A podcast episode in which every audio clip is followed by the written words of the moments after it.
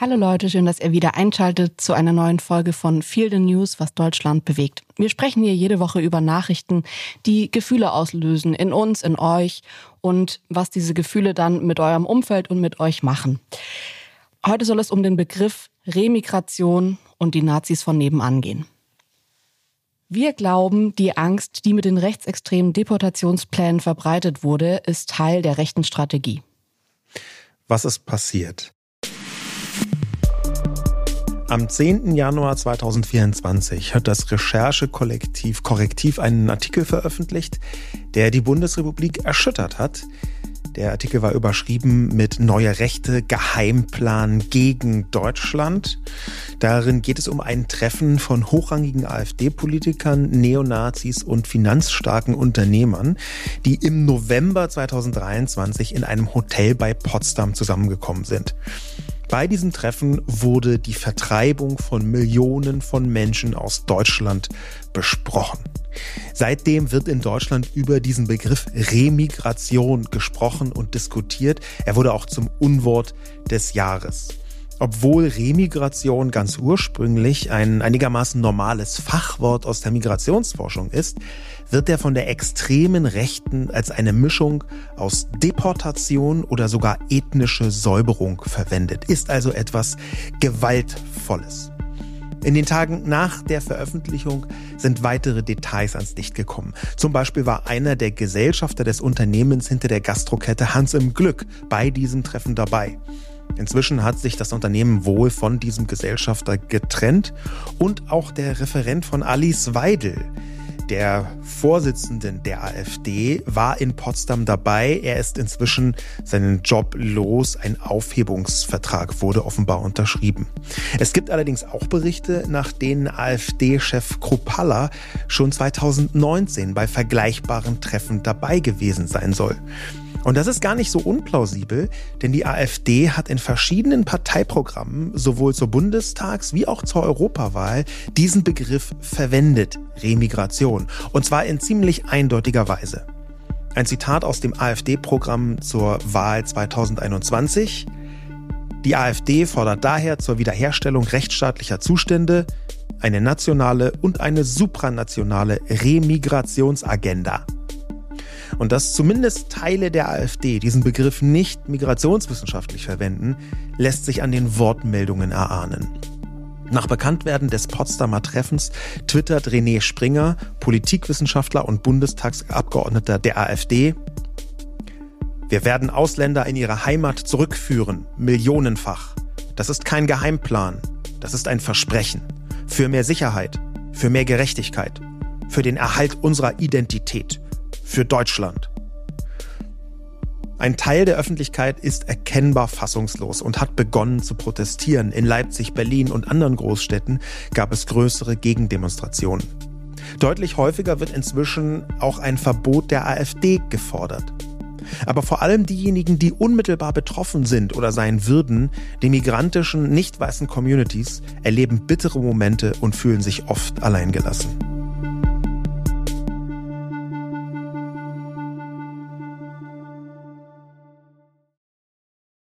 Ja, und warum machen wir diese Sendung? Also es ist ein Thema, das wahrscheinlich so gut in diesem Podcast passt wie wenig andere, weil es am zum einen Teil einfach Nachrichten sind und zum anderen ganz, ganz starke Gefühle ausgelöst werden. Und wir wollen heute über diese Nachrichten und die damit verbundenen Gefühle sprechen, über die Ängste, über die Sorgen, über die Wut, wenn sowas aufkommt, wenn sowas gezeigt wird, wenn solche Recherchen veröffentlicht werden. Ja, Sascha, ähm, wie ging es dir denn es ist ja irgendwie immer so ein Mix aus, es ist wenig überraschend und dann hält man doch still. Also so ging es mir zumindest.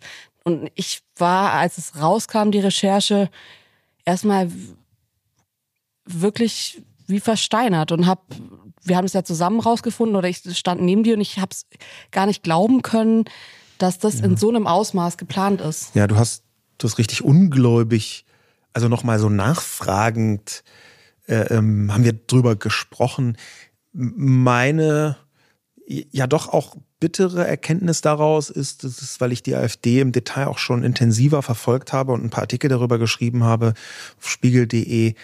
Ähm, meine Erkenntnis ist schon, dass hier mit den Recherchen von Korrektiv etwas ans Tageslicht gekommen ist, was man, wenn man die AfD näher beobachtet hat, eigentlich vermuten musste. Ja, dass diese Remigration eben nicht nur im Parteiprogramm steht, sondern dass in bestimmten Köpfen, in bestimmten Zirkeln, das ein ganz handfester Plan ist.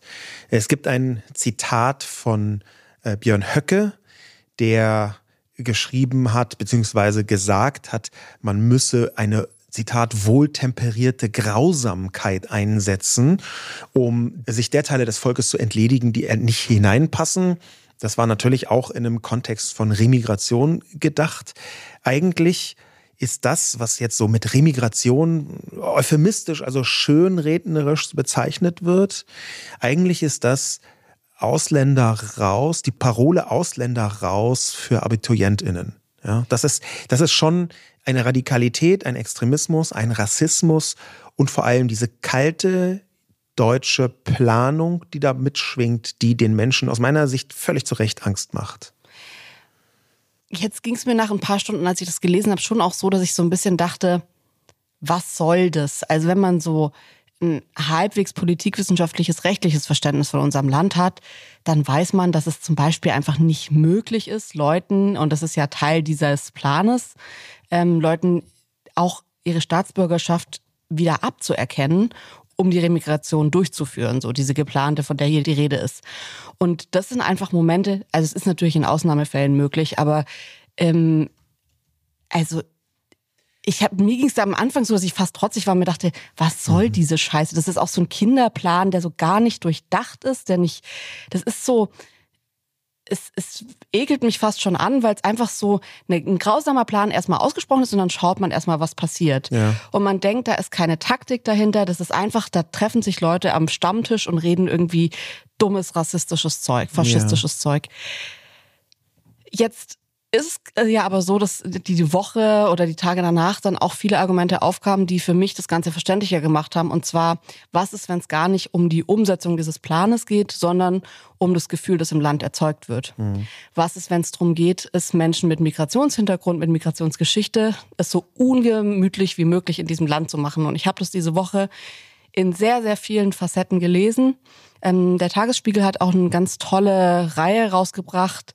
Und zwar haben die Menschen interviewt, unter anderem Düsen ähm, die eben eigentlich einen deutschen Pass haben, aber jetzt mit diesem Remigrationsvorhaben das Land verlassen müssten, in Anführungszeichen vielleicht. Also man weiß ja jetzt auch nicht ganz genau, was die da vorhaben. Und hat die eben erzählen lassen, was die hier machen, wie die hier leben und ähm, wie leid die das sind, immer wieder mit rechtsextremen Parolen irgendwie konfrontiert zu werden. Und mir war es wichtig, jetzt für die Sendung auch noch so eine Stimme einzuholen, beziehungsweise was vorzulesen. Und ich fand einen Text von Saul Krause-Jensch, die ist Head of Podcast bei Spotify. Ähm, diesen Text wollte ich gern vorlesen, einmal weil sie den in ihren Stories gepostet hat und der nicht mehr da ist und mhm. ich den aber so gut fand, die Überlegung so gut fand. Und zwar schrieb Sarul da, ähm, ich liege neben meinem Neugeborenen und ich frage mich, wo wir hin könnten. Wo wir sicher wären, welches Land noch nicht von Populismus, Menschenfeindlichkeit und Hass gegen andere unterwandert ist. Ich frage mich, warum mein Kind mir so ähnlich sieht. Ich wünschte mir, sie hätte etwas mehr vom Vater, weil er weiß ist und weil ich Angst um sie habe weil keine vorbildliche Assimilation, Integration oder Staatsbürgerschaft uns davor schützen wird, dass wir anders aussehen. Ja, diese ganz reale Angst einer ähm, asiatischstämmigen Frau, die ist etwas, was, glaube ich, die meisten migrantischen Menschen, die eben nicht weiß sind, kennen. Tatsächlich habe ich da selber eine persönliche Erfahrung, die ich ganz lange überhaupt nicht dekodieren konnte damit. Mein Vater war ja Argentinier und sah eben auch aus wie ein Südamerikaner, wie man sich das vorstellt, äh, jetzt in diesem Klischee-Kontext. Ähm, Spanier, Italiener äh, wurde häufig äh, für einen Italiener gehalten. Ähm, und er hat das erst mit 30 Jahren nach Deutschland kommend und dann das doch ziemlich rechte und auch rassistische Deutschland der 70er Jahre erlebend so formuliert, dass er mir gesagt hat, ich bin froh, dass ihr blond seid, mein Bruder und ich. Wenn es wieder losgeht, fallt ihr nicht auf. In so einer total lapidaren Äußerung, wenn es wieder losgeht. Also hm. dieses, dieser Angstmoment, es könnte wieder losgehen, dass Minderheiten in Deutschland verfolgt werden, und zwar institutionell verfolgt werden. Es geht ja nicht nur darum, dass Neonazis äh, jemanden, der nicht weiß ist, durch die Straße jagen. Das passiert extrem oft. Das ist schon oft passiert. Das ist eine Katastrophe, aber es ist tatsächlich auch damals schon äh, Realität gewesen. Sondern es geht ja um diese Staatsgewalt, die irgendwann in rassistische Gewalt, und zwar strukturelle, absichtsvolle rassistische Gewalt umschlagen könnte. Und genau darauf zielt ja die AfD. Ja, und diese, ich glaube, das verlängere ich jetzt so ein bisschen von meinem Vater, der dann ein sehr feines Sensorium hatte. Ich glaube, dass sehr viele migrantische Menschen oder migrantisch gelesene Menschen oder Menschen, die nicht weiß sind oder Menschen, die so aussehen, als könnten sie unter Umständen nicht weiß sind, das ist, das ist ja eine völlig, das ist ja eine Gaga-Einteilung, das ist ja wirklich ja. eine irrwitzige Einteilung von Rassisten, dass die genau diese Ängste kennen und dass dieses ständige Gelaber von der Remigration auch absichtsvoll damit spielt. Das ist Teil der Strategie der extremen Rechten. Das hat einer von diesen AfD-Menschen auch gesagt, es nicht Weißen so ungemütlich wie möglich zu machen. Ja, also den Druck zu erhöhen, dass sie davon alleine weggehen, als Teil dieser, in Anführungszeichen, Remigrationsstrategie, was nichts anderes ist als Deportation oder sogar ethnische Säuberung, ja. Also ich finde, wenn man sich das mal so vor Augen führt und sich überlegt, okay, es geht am Ende nicht darum, ob die diesen Plan tatsächlich jetzt juristisch oder politikwissenschaftlich durchbekommen, ob das bis ins letzte Detail durchgeplant ist, sondern erstmal zu sagen, naja, jetzt schauen wir mal, was passiert, wenn wir ganz offen rechte Parolen, faschistisches Gedankengut in die Gesellschaft bringen und das erstmal einfach aussprechen. Ja, und ich, ich glaube, ich würde gerne kurz einhaken, weil dann ein Punkt dabei ist, über den ich häufig stolpere und der, glaube ich, wichtig ist im Verständnis. Du sagst ja vollkommen zu Recht, das ist nicht möglich rechtsstaatlich. Mhm. Es gibt hier aber ein Aber. Und das ist ein sehr großes Aber, weil man den Rechtsstaat Deutschland, das ist Demokratie, liberale Demokratie, den kann man in bestimmten Bereichen schon hacken. Und es gibt eine ganze Reihe von Szenarien, die genau darüber sprechen. Und wir haben sogar jetzt im Nachbarland Österreich, aber auch da in der extremen Rechten, Leute, die das ganz offen ausgesprochen haben. Ich erinnere mich immer an so ein für mich tatsächlich Gänsehaut-Zitat, auch für viele andere Menschen in Österreich, Gänsehaut-Zitat von Norbert Hofer, der ähm, Bundespräsident werden wollte. Ja, der Bundespräsidentenkandidat der FPÖ, rechtsextreme Partei in Österreich. Und der hat in einem Interview gesagt, Sie werden sich noch wundern, was alles möglich ist. Und daraufhin haben Leute versucht abzuklopfen, was ist denn für einen österreichischen Bundespräsidenten möglich, wenn er wirklich absichtsvoll die Demokratie zu Fall bringen möchte für eine rechtsextreme Gesinnung. Und es ist überraschend viel. Falls euch diese mögliche Unterwanderung, wie man eben das dann doch schafft und die Demokratie dann eben da ihre Stellen hat, die halt durchlässig sind, dann schaut euch doch mal ähm, die Anstalt an. Die haben auf YouTube ein Video dazu hochgeladen. Das heißt, wie die AfD das Bundesverfassungsgericht aushebeln kann. Und dieser ganze Beitrag baut auf den Recherchen vom Verfassungsblog auf. Und das Stichwort ist so ein bisschen der dritte Senat. Schaut euch das mal an. Es geht darum, dass das Bundesverfassungsgericht ja eigentlich mit dem ersten und zweiten Senat ähm, aufgestellt ist. Da werden die RichterInnen entsandt von den Parteien, zumindest vorgeschlagen von den Parteien. Aber die AfD, also jetzt Kurzzusammenfassung, könnte einen dritten Senat aufmachen. Und das würde dann ein bisschen dauern. Das ist jetzt nicht von heute auf morgen. Aber über eine gewisse Zeit könnten die praktisch ihre RichterInnen stellen und damit die anderen Entscheidungen ja nicht ganz aushebeln, aber neue Entscheidungen treffen. Das ist ein bisschen tricky, aber es ist dann halt auch nicht so tricky. Ja, und am Ende muss man ja immer sagen, ganz viele rechtsstaatliche Prinzipien, wir sehen das bei Donald Trump in den Vereinigten Staaten, ganz viele rechtsstaatliche Prinzipien erfordern eigentlich, dass sich der Großteil der Menschen, die damit befasst sind und in den Institutionen sitzen, auch daran halten. Also eine bestimmte Form von Einsicht in diese Prozesse ist notwendig, damit sie funktionieren. Ja, und wo ich auch schon echt noch meine Bedenken habe, also dieser ganze Beitrag baut so ein bisschen darauf auf, dass es halt alles rechtmäßig abläuft. Mhm Wenn man sich aber ansieht, wie auch in unserem Land schon die Demokratie ein Ende gefunden hat, und zwar ein abruptes Ende, dann ist in diesen abrupten Enden natürlich auch inkludiert, dass es halt oft auch nicht rechtmäßig abläuft, dass dann irgendwelche RichterInnen gegangen werden oder früh in Rente geschickt werden oder was auch immer passiert, aus dem Fenster fallen und plötzlich sitzen da ganz viele Menschen, die da nicht sitzen sollten. Und ähm, ich finde es immer so ein bisschen schwierig zu sagen, ja, die ist komplett nicht angreifbar, unsere ja. Demokratie.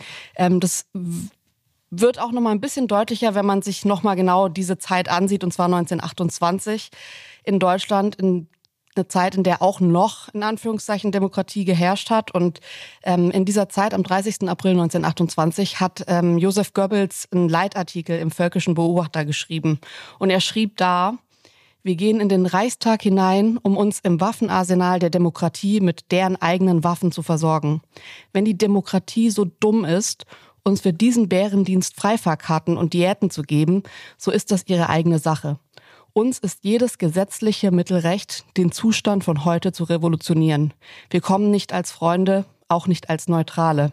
Wie der Wolf in die Schafsherde einbricht, so kommen wir. Ja, ein drastisches Zitat, was häufig benutzt wird, um zu sagen, genau, was du meintest, diese Vulnerabilität, die Angreifbarkeit der Demokratie. Was ich noch mal gerne ein bisschen besprechen würde, ist, wie nimmst du, wie nehmen wir eigentlich die Stimmung im Land wahr seit dieser Recherche, die ja viele Menschen erschüttert hat, viele Menschen auch nicht erschüttert hat auf eine komische Weise. Wie, mhm. wie nimmst du das wahr in der Öffentlichkeit? Was mir so wahnsinnig schwer fällt, ist einzuschätzen, was ist, was tatsächlich gerade ist in unserem Land. Ähm, weil man sieht immer wieder so Zahlen, man sieht jetzt, wie viele Menschen auf die Straßen gegangen sind. Gerade in Leipzig waren super viele Menschen, auch in Berlin. Wenn man dann sich die Zahlen ansieht ähm, für die Petition für den Grundrechtsentzug von Björn Höcke, was inzwischen 830.000 Menschen unterschrieben haben, dann denke ich mir immer, die Mehrheit ist doch nicht so. Die Mehrheit hat doch verstanden, dass das gefährlich ist und die Mehrheit steht auf und ist laut und ist da. Und dann gibt es aber immer wieder Momente, wo ich mir denke, okay, dann liest man, dieses Jahr ist so ein wichtiges Wahljahr und gerade in Ostdeutschland ist es einfach so, dass die Wahlergebnisse der AfD weit über 30 Prozent sein werden. Mhm. Und das finde ich nicht unrealistisch. Und dann plötzlich habe ich Momente, in denen ich mir denke, ich kann das lähmt mich richtig, weil ich denke, ist es schon viel zu spät? Haben wir uns viel zu lange gedacht, wir müssen uns darüber keine Gedanken machen, das ist nicht ernst zu nehmen und jetzt ist es zu spät. Ist es schon so weit oder wird es gerade auch medial hochgekocht? Auch zu Recht. Ich finde es ja gut, lieber zu früh als zu spät zu warnen, aber ich würde total gern manchmal wissen, was tatsächlich, wie die Lage tatsächlich gerade in unserem Land für die Mehrheit der Gesellschaft ist. Ja. Ich Kannst du das einschätzen? Ich traue mir nicht eine Einschätzung zu wie in anderen Bereichen, wo ich sagen würde, da ist ziemlich sicher, dass in einem Korridor von X bis Y, dass die Leute und ja. so weiter. Es gibt ja seit langer Zeit eine Reihe von Studien, zum Beispiel die Mitte-Studie von der Universität Leipzig, glaube ich, die ähm, immer ein vergleichsweise hohes und manchmal auch, wo man dachte, das kann doch nicht sein, hohes Potenzial für äh, Rechtspopulismus in der Bevölkerung ausgemacht haben. Ja, empfänglich für bestimmte rechte Botschaften äh, seien 30, 35, teilweise über 40 Prozent der Bevölkerung. Da gab es also eine Reihe von Studien, die das rausgefunden haben. Und ich war auch immer in der Tendenz skeptisch, nicht so skeptisch wie viele andere, die dann laute Artikel darüber geschrieben haben, was das für ein Quatsch sei. Aber ich hatte schon gedacht, hm, Natürlich für einzelne rechte Narrative gibt es auf jeden Fall einen gewissen Anklang, aber so insgesamt, und jetzt sehen wir, dass das in einigen Bundesländern offenbar ganz eindeutig so ist. Mhm. Jetzt sehen wir, dass ein Teil der Konservativen eine gewisse Empfänglichkeit mitbringt für bestimmte rechte Narrative, jetzt wo sie so hochgespült worden sind. Ähm, das ist jetzt auch keine Riesenüberraschung. Aber es ist doch, wenn man es dann live mit ansieht, ist es mindestens verstörend. Ich glaube zwar, dass die liberaldemokratisch gesinnten Menschen in Deutschland die Mehrheit sind, aber die Mehrheit nutzt halt auch nur dann etwas, wenn sie im richtigen Moment laut ist und stark und zur Wahl geht und sich einmischt und aktiv gegen rechts und rechtsextrem ankämpft. Und das sind alles Punkte, da würde ich sagen, die sind schon nicht mehr von einer Mehrheit getragen. Das weiß ich halt nicht, weil ich frage mich schon auch, ähm, geht es am Ende nur um die Wahl oder geht es eigentlich um die Zeit bis zur Wahl? Also ist es nicht eigentlich viel wichtiger, jetzt ganz klar zu zeigen und zu sagen und äh, aufzustehen und zu sagen, hey, das ist für uns eine absolut rote Linie, die wird zu keinem Millimeter überschritten mhm. als Gesellschaft. Und ich finde, dass das in den letzten Monaten schon so dahin bröckelt. Also man hört immer wieder Sätze, jetzt nicht aus dem Bekannten- und Freundeskreis, aber wenn ich jetzt einfach nur mal so Medien verfolge, mir ansehe, wie in den letzten Monaten über Migration gesprochen wurde, was mhm. plötzlich sagbar war, mhm. auch von der CDU, auch klar Werte Union eh, aber das sind alles so Momente, wo ich mir schon dachte, das hat mir eigentlich noch viel mehr Angst gemacht, als dass die AfD faschistisch ist oder irgendwie aus Nazis besteht. Ja, okay, das ist kein, das war jetzt für mich nicht so eine mega große Überraschung. Mhm. Aber ich finde schon, dass sich das Sagbare gerade verändert in unserem ja. Land und verschiebt. Und das macht mir Angst, weil ja. ich mir halt denke, dann ist irgendwann dieses Wahlergebnis im September dann nicht mehr überraschend. Aber ähm, müssten wir nicht jetzt, also ist nicht jetzt der Moment, wo man sagt, das, das darf nicht passieren, das darf nicht sein? Auf jeden Fall, das sehe ich auch so. Der hätte auch schon vorher sein müssen, finde ich das ist halt nie zu spät, diesen Moment, wenn er noch nicht da war, äh, auch mit Macht und Kraft vorzutragen. Aber das, was du beschrieben hast, dass plötzlich sagbare, dass vor, bisher unsagbare Sachen sagbar werden, das bezieht sich ja vor allem auf diese Theorie, die oft unter Overton Window äh, bezeichnet wird, also eine Art Fenster dessen, was als normal gilt, was als schon ein bisschen komisch gilt und ein bisschen mhm. weiter draußen oder äh, gar wirklich denn so äh, absurd oder eben extrem in politische Richtungen gedacht.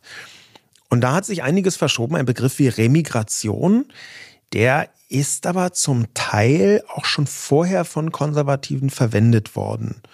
Ja, es gibt in der CDU eine Fraktion, da würde ich sagen, das sind auch jetzt nicht die, die, die persönlich die Brandmauer ausmachen, um es mal vorsichtig zu sagen, gegen die AfD, sondern wo es so entweder offene oder mutmaßlich hinter den Kulissen stattfindende Gespräche, Annäherungen, wie auch immer geben könnte. Ich vermute das mal so, und da bin ich, glaube ich, gar nicht der Einzige, der das so vermutet. Bei bestimmten Teilen etwa im äh, der Ost-CDU mag das so sein. Andere Teile der Ost-CDU übrigens gar nicht. Ja, mhm. Das muss man auch dazu sagen. Es gibt auch immer sehr aufrechte Konservative. Aber dass da Sachen einsickern, Gedanken einsickern, Begriffe wie Remigration, dann plötzlich auch verwendet werden von Leuten, die bisher überhaupt nicht AfD waren. Das, das lässt sich beobachten. Aber weißt du, was mich daran stört, ist, dass ich schon denke, ähm, wir können hier in unserem Land auf einer konservativen Ebene über ähm, ein Migrationsproblem sprechen. Ich, ich weiß, ich finde es gerade schwierig, Remigration überhaupt als Begriff zu verwenden, ja. weil es eben jetzt gerade so rechts geframed ist und so AfD geframed ist, dass ich finde, man kann das nicht mehr einfach so verwenden. Ja. Aber ähm, sagen wir jetzt mal, es gibt Menschen, die in unserem Land ein Problem gerade haben mit dieser, was nennen wir sie, Migrationskrise. Ich finde das völlig in Ordnung und es muss in Ordnung sein, in der Demokratie auf einer konservativen Ebene darüber zu sprechen. Aber diese ganze Remigrationsvorhaben und das, was die AfD möchte, da geht's ja nicht nur um irgendwie eine Migrationskrise, sondern es geht auch um ethnische Säuberung. Es ja. geht darum, deutsches Blut deutsch zu halten. Mhm. Und das sind einfach zwei völlig unterschiedliche ja. Ansatzpunkte. Und ich kann total verstehen, wenn irgendwie ein konservativer CDU-Opa sagt, ja, keine Ahnung, diese ganzen dummen Klischees, die ja auch verblödet sind, aber okay, lassen mhm. wir ihm die. Er möchte irgendwie drüber reden, dass die äh, Leute im Park dealen und die haben alle Migrationshintergrund und die möchte er nicht, da nicht mehr haben, der regt sich auf. Das ist für mich eine andere, der, da bespricht er ein gesellschaftliches Problem und wird dann ähm, und nimmt dann diese Remigration als eine Lösung. Das hat er bis vor ein paar Jahren aus meiner Sicht in der Demokratie machen dürfen auch wenn es überhaupt nicht meine Meinung ist. Ich finde es in Ordnung, dass jemand sagt, damit habe ich ein Problem. Das, was die AfD jetzt macht, finde ich so nicht diskutabel, dass ich es erschreckend finde, dass es so viele Menschen gibt, die sagen, na, die verfolgen ja mein Ziel. Der Grund ist zwar ein anderer, aber das Ziel ist ja ähnlich. Wir haben in Deutschland hier gerade ein Problem mit Einwanderung. Okay, super, dann lass doch einfach die AfD wählen. Das, was die AfD will, erschüttert mich so tief, dass Leute das billigend in Kauf nehmen. Das tun sie ja, wenn sie die AfD wählen, dass ich schon sagen würde, ja, man kann natürlich irgendwie über Koalition mit der CDU reden, aber man kann doch niemals über eine Koalition mit der AfD sprechen. Ja. Ja, das, das, das stimmt. Also ich glaube schon, diese Form von ganz tiefem Rassismus, der da mitschwingt. Du hast eben in Anführungszeichen so deutsches Blut und Deutsch bleiben. Ja. Das sind natürlich Anleihen an ähm, das homogene Gesellschaften, sagt man ja. dazu. Homogene Gesellschaften, die es noch nie gab, die aber angestrebt wurden, vorsichtig gesagt, von faschistischen Bewegungen. Da ging es halt immer um Reinheit des Blutes, um Vermehrung und die Frau muss Soldaten gebären, also dieser ganze Kram, ja. dieser rechte Kram, der dann gleichzeitig damit einhergeht. Und was eben immer wieder ganz eindeutig auch wissenschaftlich, auch bei den Faschismustheorien, die es gibt, auch bei den historischen Betrachtungen, bei den soziologischen Analysen gesehen worden ist, alles, was in Richtung einer sogenannten homogenen Gesellschaft zielt und dazu gehört so eine äh, ähm, Idee, extremistische Idee wie Remigration oder eben Deportation, ethnische Säuberung, mündet in Gewalt.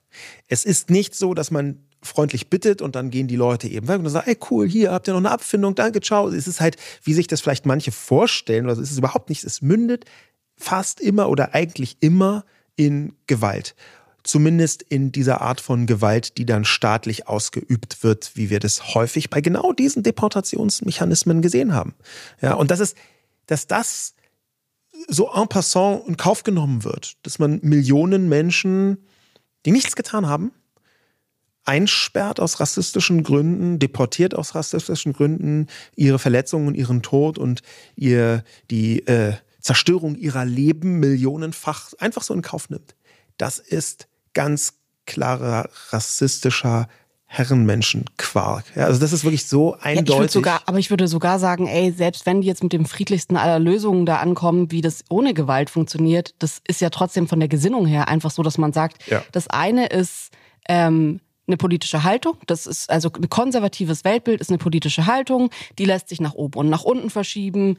Da geht es auch nicht um die Menschen an sich, sondern es geht um gesellschaftliche Probleme, die man denkt, über diesen Weg lösen zu können, was ich nicht glaube. Aber okay, man kann ja, also ich meine, die CDU, die Union, die haben die letzten Jahre ja immer wieder auch mit der Mitte koaliert und es hat sich gezeigt, okay, das funktioniert, mhm. mal mehr, mal weniger, aber es funktioniert.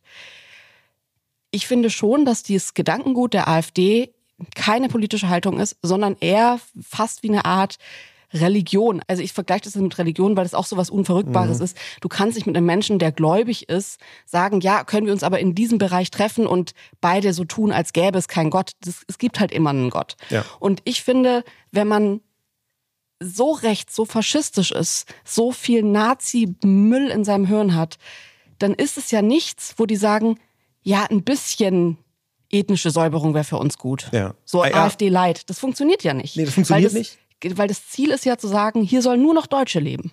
Und also Deutsche nach unserer Vorstellung. Ja, ja. Natürlich funktioniert es nicht und trotzdem gibt es immer wieder Stimmen, die so tun, als würde man es irgendwie hinbekommen. Ich glaube, wir müssen kurz über einen der wichtigsten Ursprünge sprechen, wo solche Begriffe wie Remigration eigentlich herkommen. Und dazu muss man nach Frankreich gehen ins Jahr 1968. Das hört sich erstmal merkwürdig an, aber tatsächlich ist ja das Nachkriegsfrankreich eigentlich der wichtigste Taktgeber für Philosophie im 20. Jahrhundert gewesen. Ich glaube, das kann man, muss man jetzt nicht bezweifeln, oder bezweifeln nicht viele Leute, dass das in Frankreich absolut essentiell war, was dort gedacht worden ist. Und das gilt aber leider auch für die extreme Rechte. Wir gehen ins Jahr 1968 nach Nizza. Und im Januar 1968, also vor ziemlich genau 56 Jahren, haben sich 40 äh, Aktivisten ähm, äh, vor allem auf, von rechtsextremen Zeitschriften zusammengetan. Ähm, ein Mann, der da sich besonders hervorgetan hat, war ähm, Alain de Benoist. Ähm, der hat mit diesen anderen Menschen äh, die GRES äh, gegründet. Das ist eine, eine Abkürzung für Übersetzung. Ähm, eine Gruppe für Recherchen und Studien für die europäische Zivilisation. Das ist ein sehr beschönigender Name, denn diese Gruppe GRES hat sich im Prinzip ausgedacht, wie Rechtsextremismus in einer bürgerlichen Gesellschaft funktionieren kann. Als philosophische Gebrauchsanleitung regelrecht. Also wie er sich tarnen kann oder wie, was, was meinst du mit funktionieren? Wie können, Sie haben herausgefunden, dass sie als extreme Rechte es nie schaffen werden, die Gesellschaft insgesamt zu überzeugen. Mm, okay. Also brauchen sie Strategien, um die bürgerliche, konservative Mitte zu erobern. Und eine der wichtigsten Strategien, die Alain de Benoist mit diesem Gress, ähm, äh, mit dieser Gressgruppe da äh, herausgefunden hat, war, dass sie als extreme Rechte es nicht schaffen werden, den Staat zu prägen. Dafür müssen sie irgendwie die konservative Mitte erobern. Und das haben sie getan, indem sie eine Strategie der bürgerlichen Begriffe für rechtsextreme Politik installiert haben. Das bedeutet, sie haben eine Vielzahl von extremistischen Politiken, menschenverachtenden Politiken und Handlungen und Strategien einfach umbenannt mit schöneren Wörtern. So kann man das ein bisschen vereinfachen zusammenfassen. Also Als, statt es irgendwie Deportation, Remigration zu sagen. Zum Beispiel. Und das, das wichtigste und bisher auch meist diskutierte Beispiel war der sogenannte Ethnopluralismus. Das ist eigentlich Rassismus. Der tarnt sich bloß, indem er sagt, ey, ich habe gar nichts gegen Schwarze, aber die sollen bitte in Afrika ihre eigene Gesellschaft machen. Mhm. Ethnopluralismus quasi gegen die Vermischung. Und nach da ist wieder die homogene Gesellschaft mit dabei. Und Ethnopluralismus hört sich aber erstmal ganz nett und gar nicht so schlimm an. Und dann kann man sagen, ich würde gerne mit Ihnen ein paar ethnopluralistische äh, Ideen erörtern und zum Beispiel den Ansatz der Remigration. Und dann sagt man etwas zutiefst Rechtsextremes, mhm. aber nicht mit Worten, mit denen, von denen man glauben würde, dass das halt so äh, in Nazi-Köpfen umherschwirrt. Aber faktisch ist es eine bürgerliche Tarnung von extremistischen Begriffen. Ich glaube, das ist auch das, was, als du vorhin fragtest, so was, ähm, wie, wie ist dein Gefühl gerade so in unserem Land? Also mein Gefühl zur AfD ist genau das, was du gerade mit der Gressgruppe äh, beschrieben hast, nämlich, dass man, sobald man denen nicht die volle Aufmerksamkeit schenkt oder denen so halb den Rücken zukehrt, unterwandern die unsere Gesellschaft, indem sie sich an Alte ranwanzen, an die RentnerInnen, an die Bauern. Man hat es jetzt viel bei den Bauernprotesten gesehen, AfD-Aufkleber, obwohl die absurderweise komplett gegen Subventionen sind. Also alles so Punkte, wo man sich denkt, das passt inhaltlich gar nicht, aber die wanzen sich so Zentimeter für Zentimeter an die Mitte der Gesellschaft ran. Mhm. Und also ich weiß noch, dass vor ein paar Wochen mal ähm, Krupalla bei Markus Lanz saß und ich da so entgeistert war und mir dachte, hä, wieso sitzt der da und wieso, also Markus Lanz hat ihm die Kanzlerfrage gestellt, wen die da als Kanzler aufstellen mhm. wollen. Und auf der einen Seite denke ich, natürlich klar, das, die sind gerade laut den Prognosen stärkste oder zweitstärkste Partei in unserem Land. Mhm. Also es ist überhaupt nicht absurd in der Politik, Talkshow, so eine Partei zu fragen, wen wollt ihr denn als Kanzler in nächstes Jahr stellen.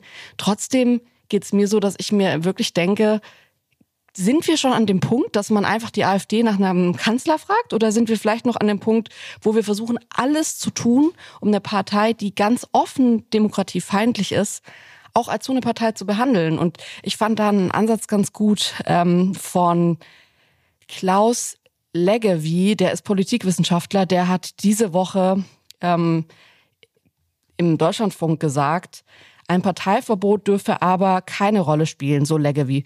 Solche Parteien muss man ächten. Die kann man nicht verbieten. Ein Verbotsverfahren dauert Jahre. Das heißt, das Problem wäre nicht gelöst und die AfD könnte es sich als Märtyrerin verkaufen. Nein, es muss jetzt eine demokratische Reaktion von unten kommen. Dieses echt diese Ächtung, die soziale, die gesellschaftliche, die fehlt mir gerade noch total. Ich habe das Gefühl, dass man denen so Räume gibt, wo man sagt, hier werdet ihr nicht ernst genommen, macht da einfach euer Ding. Und es geht nicht. Ich glaube, dass man reingehen muss. Man muss gucken, was werden da für Zeitungen verteilt, kostenlose, wo wanzen die sich überall in Dorfstrukturen, ländliche Strukturen ein und wie können wir alles tun, und zwar offen, um diese Menschen zu ächten?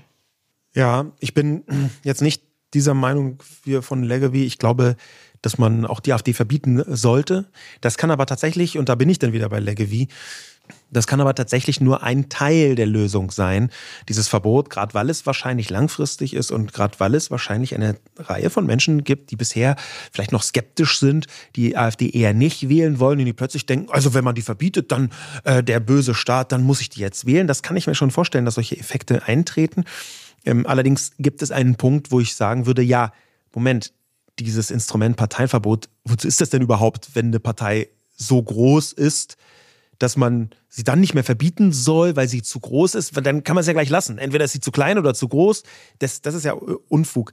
Im Gegenteil, ich würde sogar sagen, was, was stimmt, ist, dass äh, die demokratische Reaktion von unten kommen muss, was Leggevi sagt, und zwar unter anderem auch deswegen, so eine harte Reaktion der Zivilgesellschaft, sich dagegen zu stemmen, weil auf diese Weise der AfD vor allem im Osten auch Fuß gefasst hat.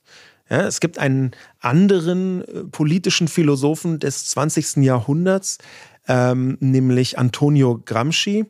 Und äh, dieser, dieser Mann, der hat interessanterweise von links aus, er war nämlich Marxist, er hat von links aus beschrieben, wie man eine Gesellschaft in Anführungszeichen revolutionieren könne. Das sind die sogenannten Gefängnishefte. Er saß längere Zeit im Gefängnis, hat da eine Vielzahl, ich glaube, über 30 Hefte vollgeschrieben.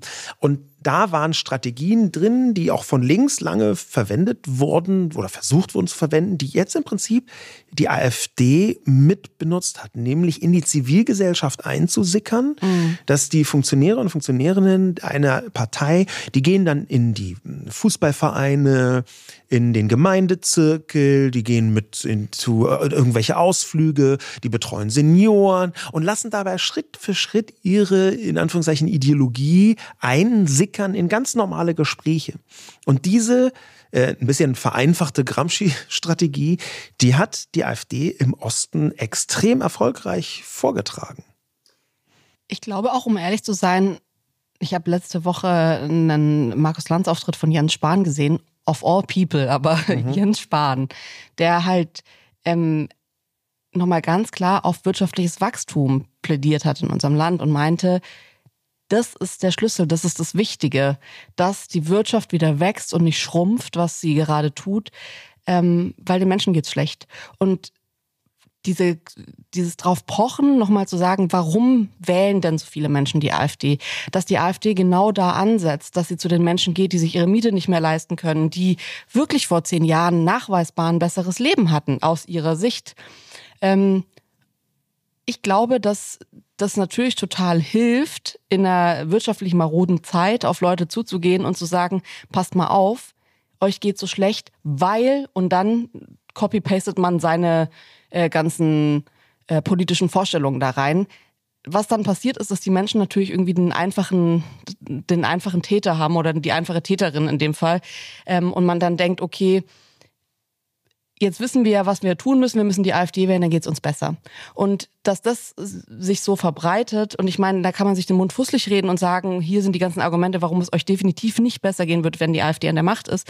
Trotzdem glaube ich, dass man jetzt auf allen Ebenen überlegen muss, was kann man tun? Und da ist für mich diese soziale Ächtung nur ein oder diese gesellschaftliche Ächtung nur ein Bereich. Was kann man tun, um die Menschen abzuholen und um denen das Gefühl zu geben, ihr seid wichtig und ihr seid da und wir sehen euch und wir sehen eure Probleme und wir gehen die an und es wird nicht nur vermeintlich sich von der AfD darum gekümmert. Das ist die Frage, ob und wie das gemacht werden kann, weil das ist ja immer eine Balance, ob man auf Rechtsextreme oder Leute, die Rechtsextreme wählen, zugehen kann und wenn ja, wie weit.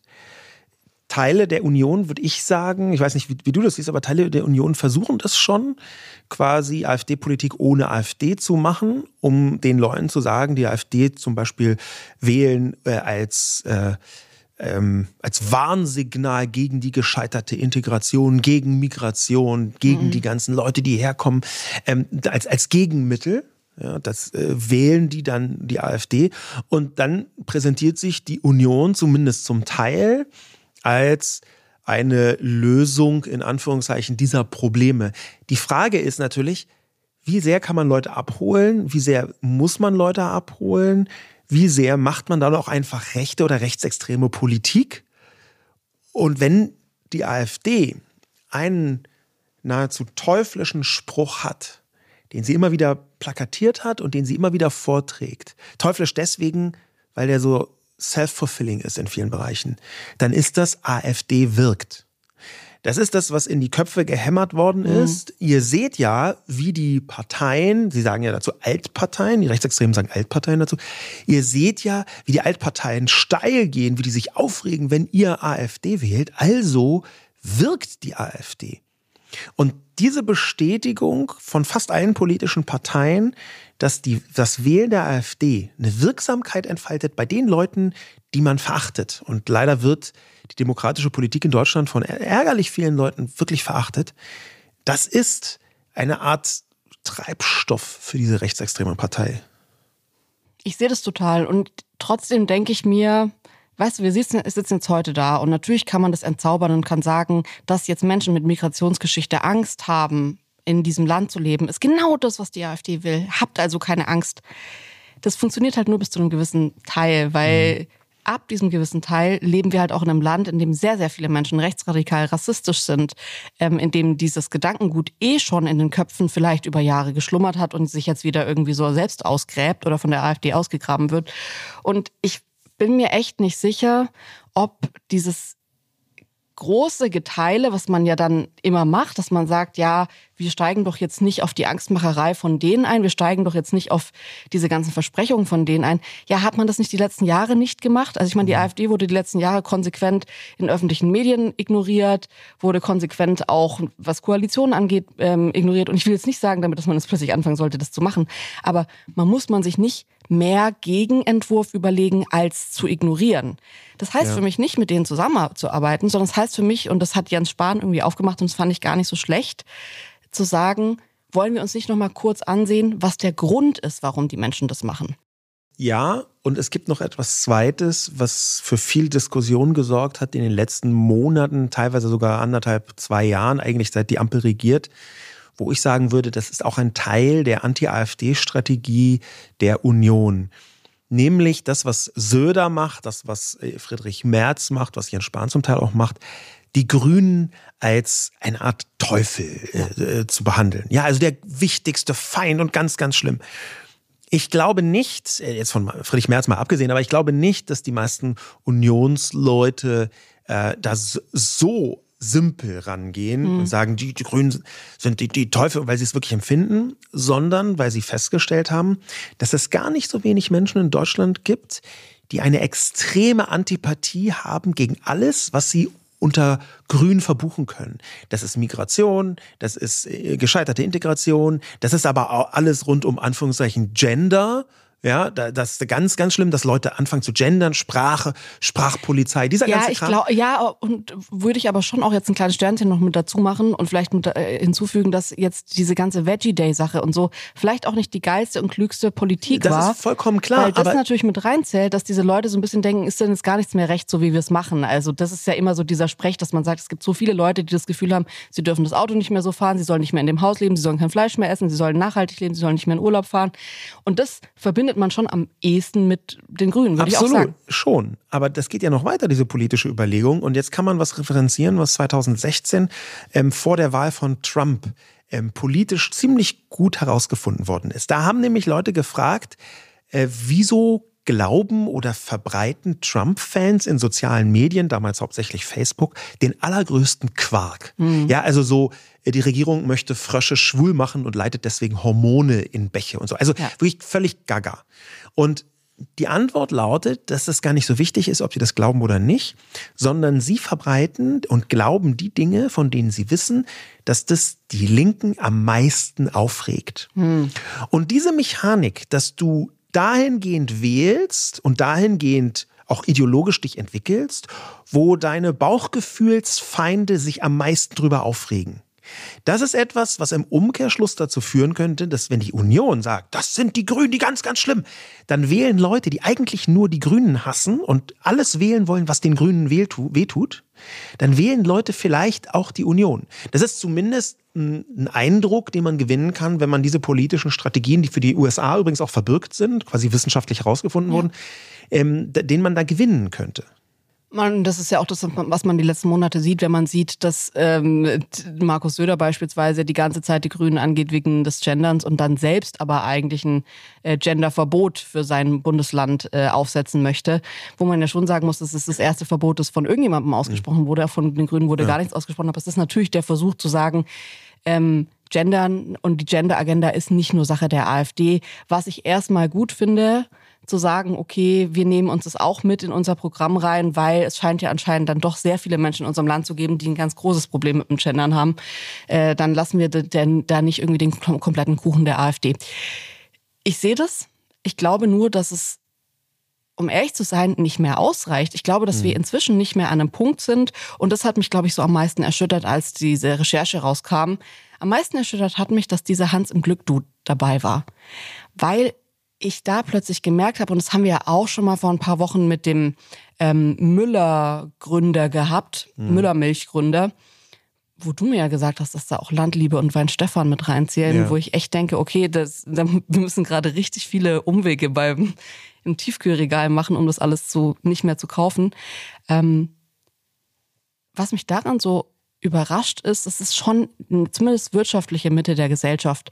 Natürlich kann man jetzt sagen, es gab schon immer Unternehmer, da muss ich jetzt vielleicht gar nicht gendern, die durchgeknallt sind. Aber da steckt richtig Geld dahinter. Auf Und ich glaube, das macht mir so Angst, ja. dieser Fakt. Der, der Müller-Milch-Chef, Theo Müller, äh, ist Milliardär, hat sich mit Alice Weidel getroffen und anschließend ihr eine Art äh, Persilschein, passt hier sehr gut, ausgestellt. Ja. Äh, nämlich, er kann überhaupt nicht erkennen, dass da irgendwas Nationalsozialistisches sei. Er, er hätte da ein ganz feines äh, Gespür dafür und so weiter und so fort. Also dieses Gelaber, mit dem man sich Rechtsextremismus schönredet, das habe ich da wiedererkannt. Ähm, aber tatsächlich äh, ist es, für mich war das auch nicht so wahnsinnig schockierend. Für mich war eher schockierend, wie tief äh, dieser Resonanzraum ist, dass das so in der Breite der Gesellschaft, du hast jetzt den Hans und Glück Gründer angesprochen, dass in der Breite der Gesellschaft sehr viele Menschen insgeheim zu hoffen scheinen, dass die endlich wieder weggehen. Ja, also dass das das ist so ein.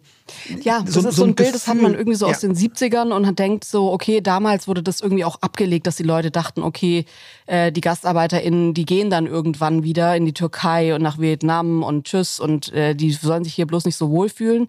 Ähm, das, ich dachte auch, um ehrlich zu sein, dass das vorbei ist. Also, dass das ja. vielleicht kurz so eine Annahme war und dann Irrtum und bla ich kenne es aus dem Deutschrap aus den letzten Jahren so ein bisschen, dass da einfach wahnsinnig viele Stimmen immer noch über wirklich strammes rassistisches Verhalten unserer ja. Gesellschaft gerappt, gesprochen haben und ihr Leid geklagt haben.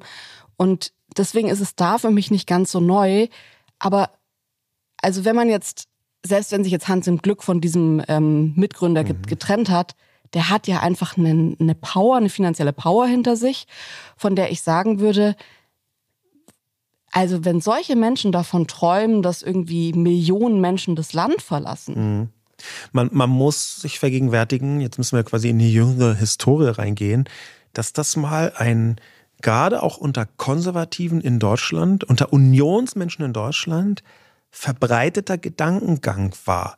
Also ohnehin er hat sich ja vor gar nicht langer Zeit irgendwie die, die Anwerbung von sogenannten Gastarbeitern gejährt. Zum 60. Mal, äh, ich glaube 1961 hat man damit angefangen, Gastarbeiter anzuwerben in verschiedenen Ländern, zum Beispiel ja der Türkei bekannterweise.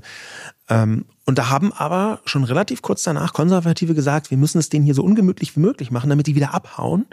Und das ging ein bisschen verschütt aber ist immer wieder aufgetaucht. Das bekannteste war 2013, äh, ähm, weil da waren 30 Jahre Geheimhaltung abgelaufen von einem Besuch von Bundeskanzler Kohl bei Margaret Thatcher.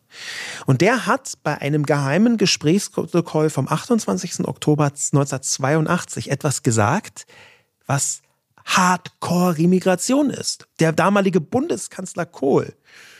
Und zwar, Zitat, über die nächsten vier Jahre werde es notwendig sein, die Zahl der Türken um 50 Prozent zu reduzieren. Er könne dies aber noch nicht öffentlich sagen.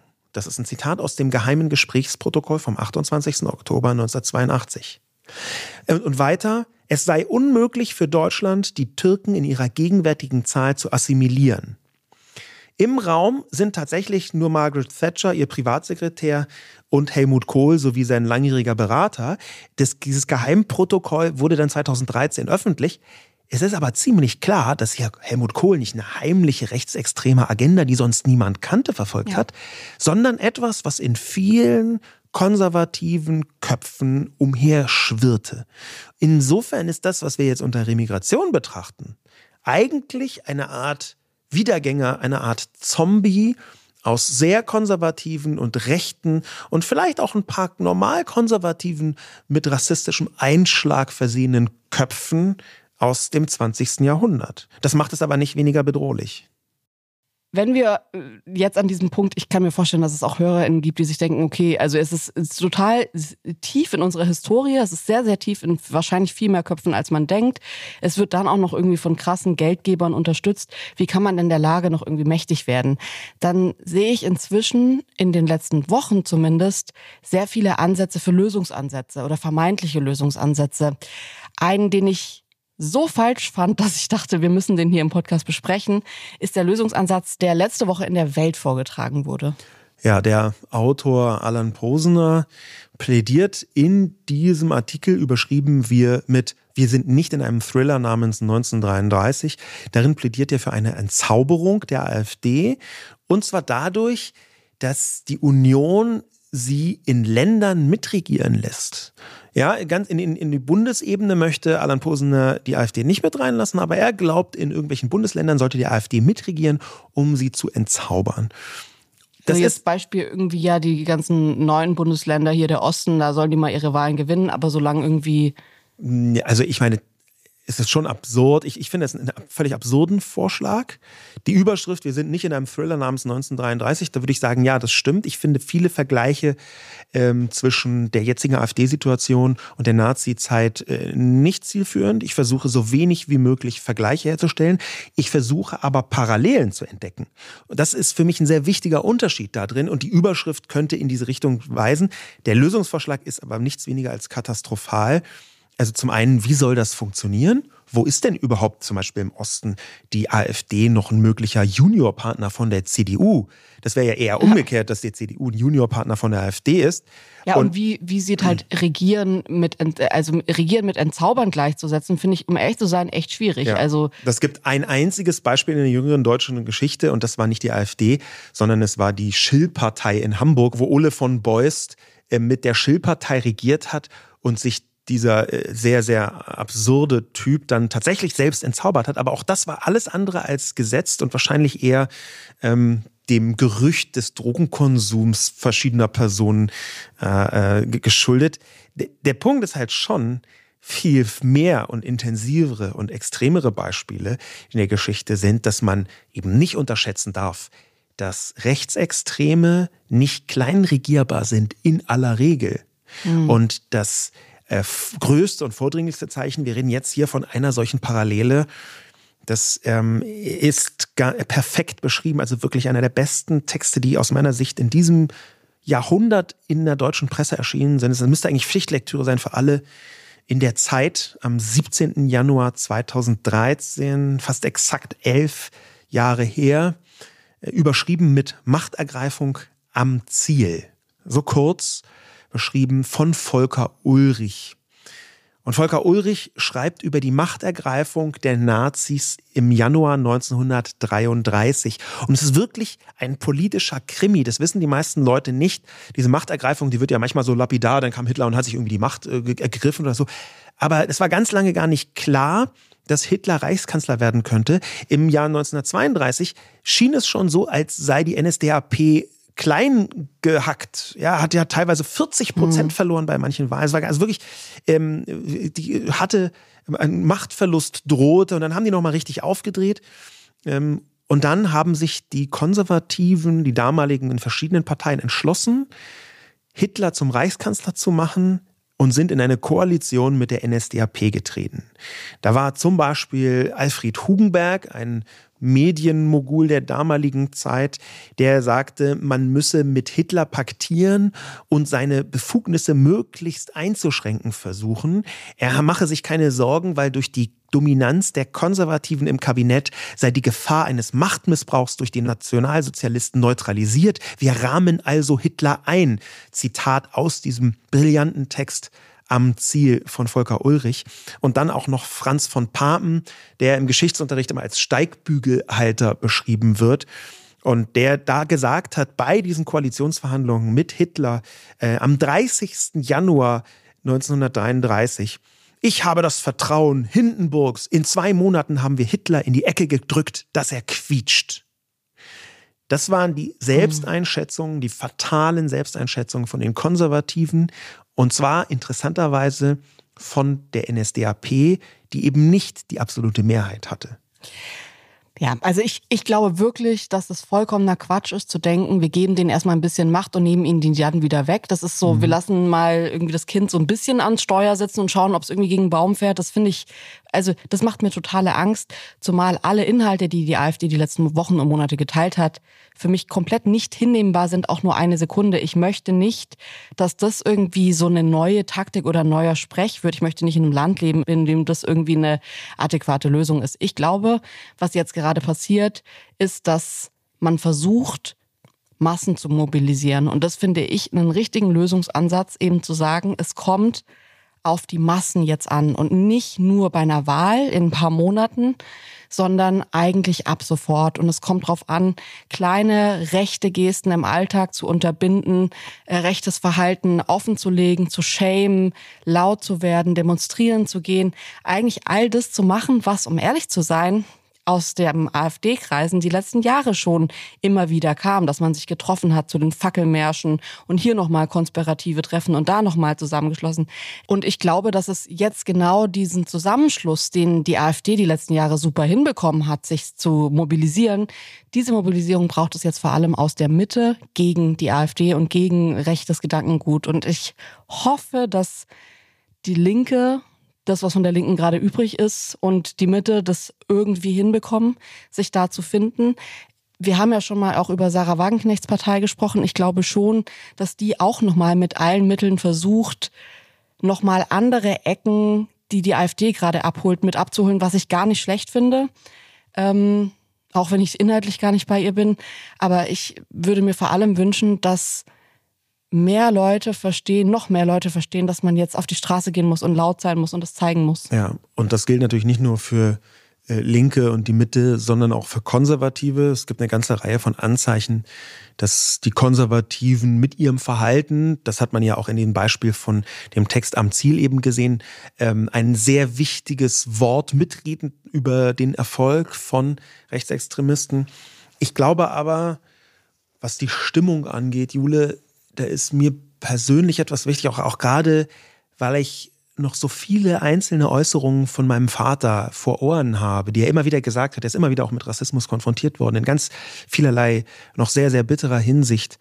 Aber ich glaube, dass mm, alle Menschen, die uns zuhören, die keine Migrationsgeschichte haben, die äh, weiß sind, die weiß gelesen werden, die also sich nicht unmittelbar betroffen fühlen müssen, dass die auch etwas dazu beitragen können. So ein bisschen wie Leggevi gesagt hat, in der Breite auch von unten dagegen ankämpfen. Und das Kämpfen ist nicht nur auf die Straße gehen, sondern das Kämpfen ist auch mit Menschen sprechen, die betroffen wären. Die brauchen, glaube ich, gerade Support. Also Menschen mit Migrationsgeschichte, die Menschen, die einen deutschen Pass haben, die hier aufgewachsen sind, die von der AfD unmittelbar, das ist eine Form von Psychoterror, es ist Terror, ja. Psychoterror, jetzt attackiert worden sind mit solchen Plänen, die so bekannt geworden sind, die unter Druck gesetzt werden, die Angst haben sollen, wie ähm, du hast es ja vorhin vorgelesen von Sarul.